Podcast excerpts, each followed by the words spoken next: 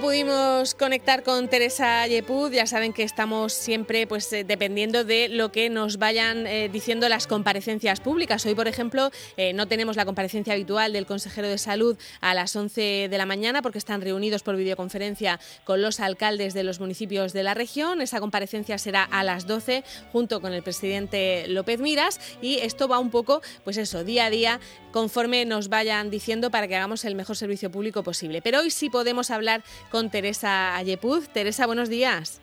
Muy buenos días, Marta. Qué alegría mm, oírnos, oírte y, volver a formar parte de, de, la radio en directo, aunque sea desde casa. Aunque sea, aunque sea así a distancia. Eh, Teresa, nos interesa mucho saber eh, qué está haciendo, qué está haciendo Europa en esta crisis del coronavirus. Pues a ver, está haciendo, está haciendo como siempre mucho, aunque eh, quizá no, no se vea, eh, bueno, sí se ve, ¿no? Pero que no se vea tan claramente si no se está siguiendo continuamente la, la, actualidad. Tú lo has dicho, esto va paso a paso y, y, y, va cambiando todo con, con los días, ¿no? Eh, entonces, eh, por ejemplo, voy a empezar por el final, aunque tenía preparada otra historia, pero por ejemplo, Christine Lagarde que es la presidenta, como todo el mundo sabe, del Banco Central Europeo, decía antes de ayer, no hay límite con nuestro compromiso con, con el euro, eh, con la eurozona y, por tanto, con, con, el proyecto europeo, y aprueba un plan nada menos de 750.000 millones de euros para medidas excepcionales, para un momento excepcional, para compra de activos, para emergencia de esta, de esta pandemia. Por ejemplo, o sea, eso yo creo que es muy importante porque quizá un par de semanas atrás las noticias del Banco Central Europeo pues no venían precisamente en, esa línea, por eso digo que va cambiando continuamente. Eh, yo, fíjate, Marta, mm, lo hemos hablado tú y yo muchísimas veces, eh, el tema de la desinformación, de las noticias falsas, de eso de las fake news.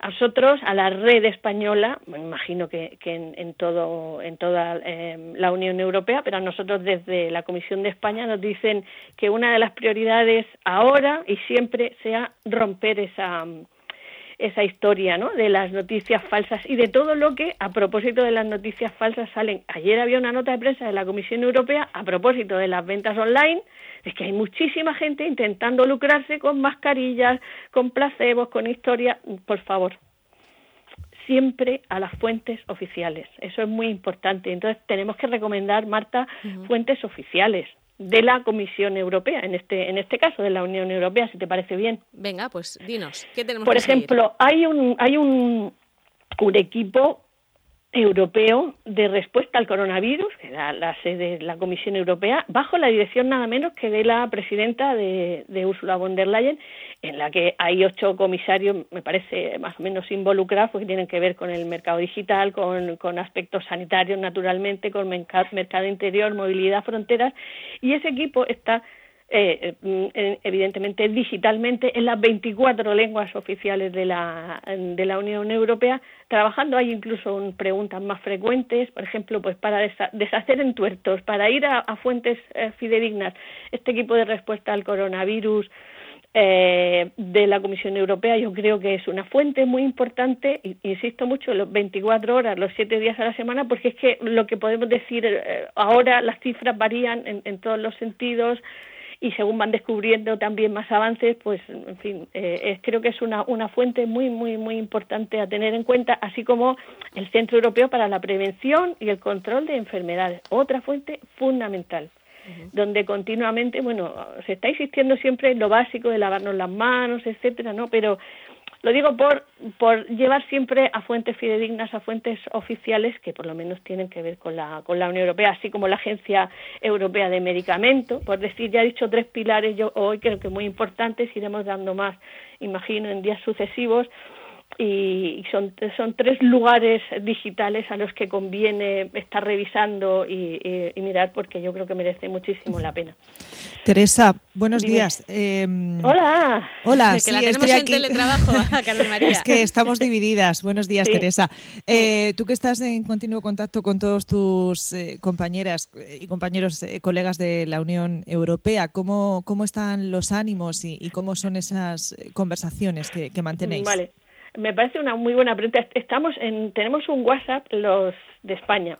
aunque yo mantengo también contacto por WhatsApp con gente de, de otros lugares, pero en el de España pues mira, esta semana ha crecido más, Carmen María. Se ha sumado, éramos simplemente al principio, simplemente, bueno, los responsables y ahora sumo a mi becario, sumo a no sé qué, ahora ya es más, eh, quizá lo han subido porque ha habido ha habido momentos un poco mm, pues todavía de incertidumbre un poquillo pues se nota que hay gente que está más más de bajona, ¿no?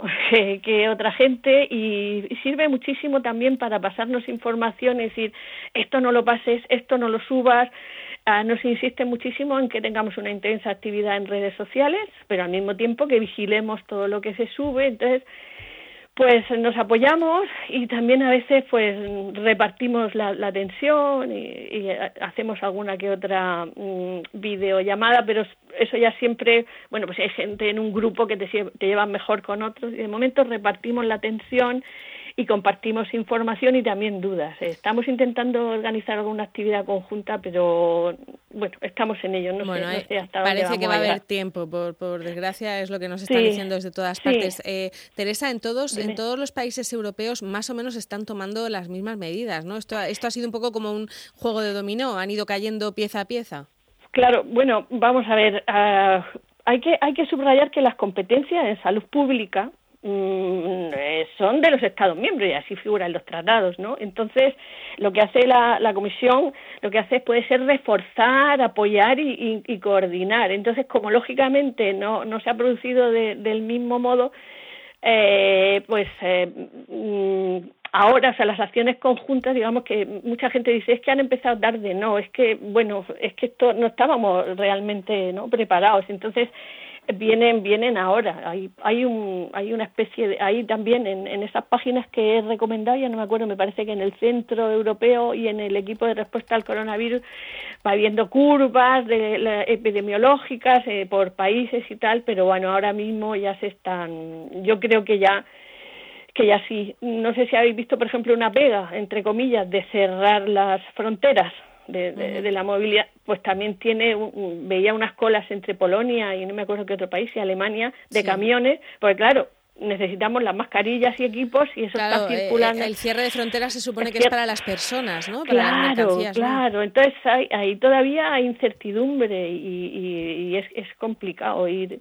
Nosotros al fin y al cabo lo que hacemos es recibir información de la oficina de España, aunque estamos en, en contacto también con, con otras, pero y luego filtrarla y sobre todo eso, mover lo que nos pasa desde, desde, la, desde la oficina de, de Madrid. Y cotejar muchísimo todo lo que nos que no sea oficial y, y no en fin que pueda hacer que pueda causar más pánico. Estamos para informar y si podemos en alguna medida para apoyar y eh, a, la población en, lo que podamos, ¿no? Y a nosotros mismos, pero nunca con, con, malas noticias, o sea, con falsas noticias, perdón, vamos a ayudar a, conseguir esto. Hoy es el Día Internacional de la Felicidad, esto es así, el calendario no mira. Es verdad. Y he subido, he subido un, un tuit de una, de una escritora que hace poco revisé un poco por encima su biografía y me pareció muy curiosa la, biografía de, de, Emily Dickinson, esta poetisa, eh, bueno, estudiosa estadounidense del 19, ¿no? Y decía, ignoramos nuestra verdadera estatura hasta que nos ponemos en pie. Qué bonito. Y, y sí, y yo creo que nos tenemos que poner en pie y nosotros nos tenemos que poner en pie para dos cosas, para para deshacer entuertos, para deshacer falsas noticias y, y, otra forma de ponernos en pie es quedándonos, quedándonos en casa. y pues yo creo que esas son las dos, armas que tenemos ahora. Ahora mismo sí. Pues si te parece, Teresa, te seguiremos pidiendo ayuda. En principio, los jueves a la hora habitual seguiremos con Conexión Europa, pero en cualquier momento si hay novedad o Siempre cuando vosotras queráis. Y esto, vamos, os echo de menos y ahora comprendo que Onda Regional de Murcia también es un poco mi casa. ahora sí que, lo entiendo de verdad.